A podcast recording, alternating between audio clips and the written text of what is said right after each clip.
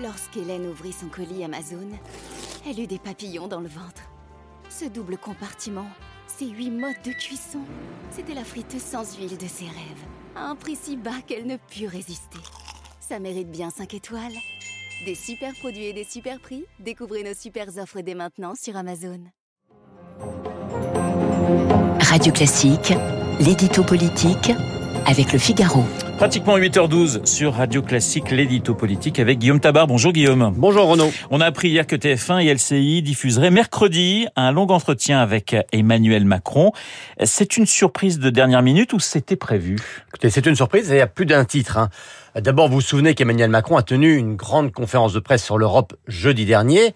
Alors certes, elle était centrée sur la présidence française de l'Union européenne, alors que l'interview de TF1 et LCI portera d'abord sur le bilan du quinquennat, mais tout de même, deux expressions présidentielles à moins d'une semaine d'intervalle, toutes deux d'ampleur par la durée et toutes deux censées être importantes, c'est inédit.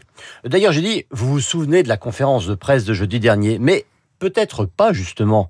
Euh, on sait que l'Europe est un thème cher au président, mais le moins qu'on puisse dire, c'est que cette intervention-là n'a guère laissé de traces. Trop de sujets et très techniques et pas assez concrets.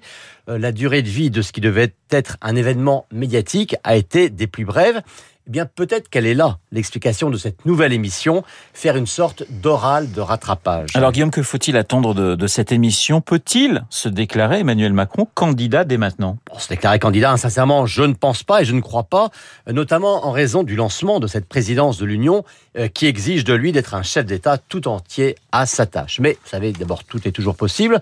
Et il y a un autre aspect quand même étonnant dans cette émission, voire déroutant.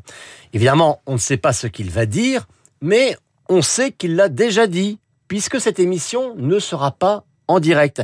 Elle a été, elle est déjà en boîte, elle a été enregistrée dimanche après-midi, et ça c'est quelque chose aussi d'inédit et d'un peu incompréhensible. On se souvient que même un président aussi prudent dans les prises de parole que Jacques Chirac euh, assumait le risque du direct. Alors cette émission sera longue, hein, autour de, deux heures. Est-ce que cela ne pose pas un problème d'équilibre des temps de parole? Si, hein, ça pose un gros problème d'équilibre politique. Bien sûr, un président de la République a un statut à part. Bien sûr, sa parole porte et compte différemment de celle de tous les autres acteurs publics du pays. Et bien sûr, il est aussi en droit d'intervenir quand l'actualité l'exige et selon les modalités qu'il souhaite. Mais il n'est pas non plus obligé d'être naïf. Euh, on entre dans le débat de la présidentielle et sans qu'il soit formellement déclaré, personne ne doute une seconde qu'Emmanuel Macron soit candidat. Donc faire deux heures sur la première chaîne française sur le thème Où va la France? Eh bien, qu'est-ce que c'est si ce n'est roder un argumentaire de campagne?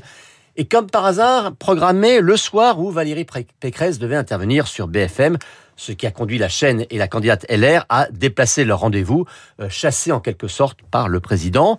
Et plusieurs personnalités d'opposition ont d'ores et déjà saisi le CSA euh, pour qu'il regarde de près euh, ce qui s'apparente quand même de plus en plus à de la distorsion de concurrence politique. L'édito politique signé Guillaume